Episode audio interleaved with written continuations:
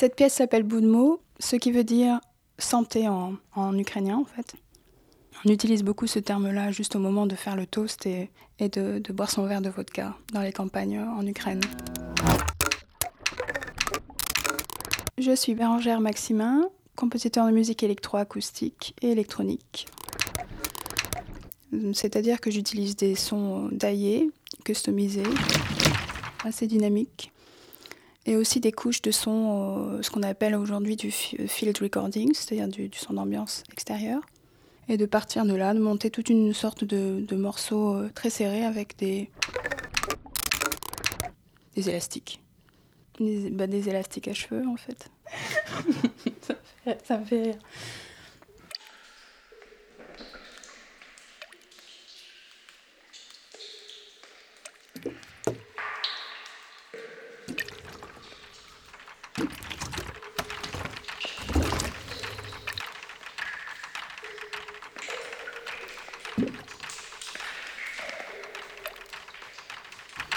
On va entendre euh,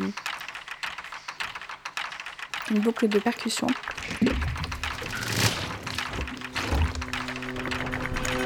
C'est euh, un tout petit fragment d'un disque de, musique ukrainienne que j'ai utilisé.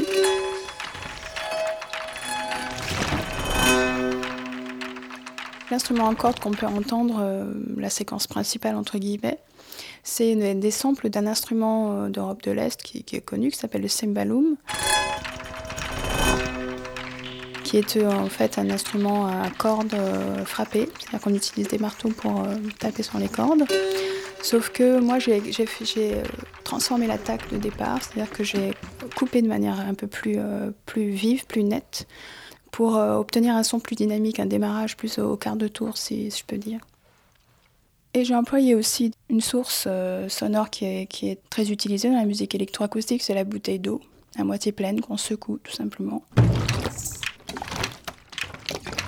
donc qui, donne des sons, des blocs euh, euh, basses, des choses assez, assez, assez rondes, assez belles. Et avec le son de l'eau, ce qui est drôle, c'est que c'est vraiment comme, euh, comme la matière elle-même, c'est que le son est très très malléable. Vraiment comme, comme l'eau, on peut en faire ce qu'on veut, ça peut prendre la forme qu'on veut, la brillance qu'on veut, la couleur qu'on veut.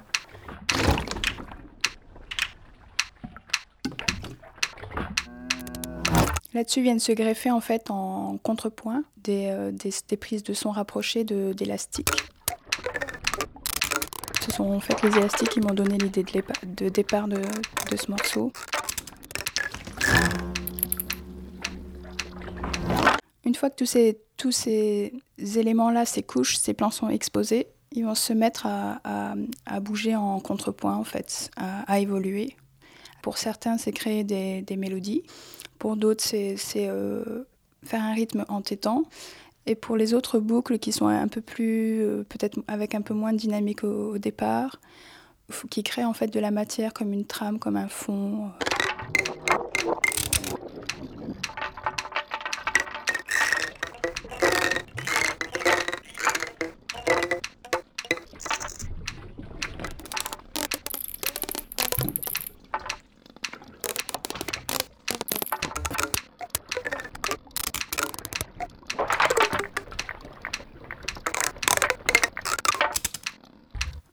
Pour utiliser les élastiques, euh, je les ai tendus en fait sur un manche à balai.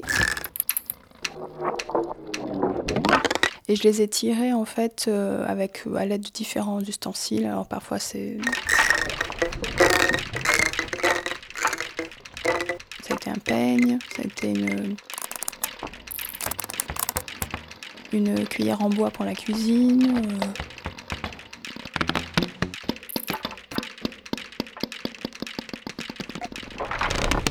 petite barre en plastique, plusieurs, choses qui font que quand l'élastique vibre, ça donne pas le même son.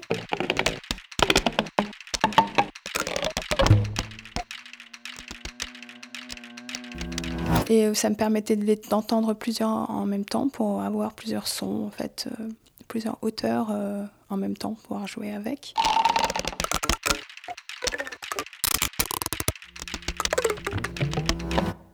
Je m'en suis vraiment servi comme une harpe.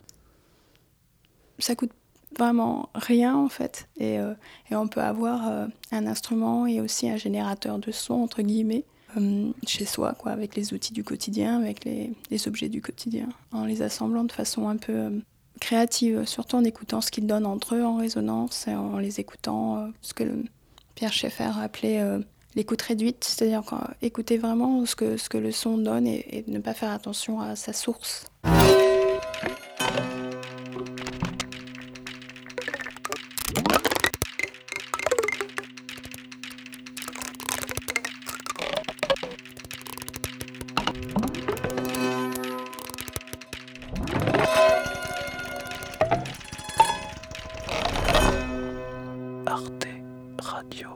Je suis de cette génération de trentenaires qui est décomplexée euh, musicalement et qui peut utiliser l'électroacoustique euh, mélangé à, différents courants musicaux, euh, même populaires, comme la pop, le rock, l'électronique.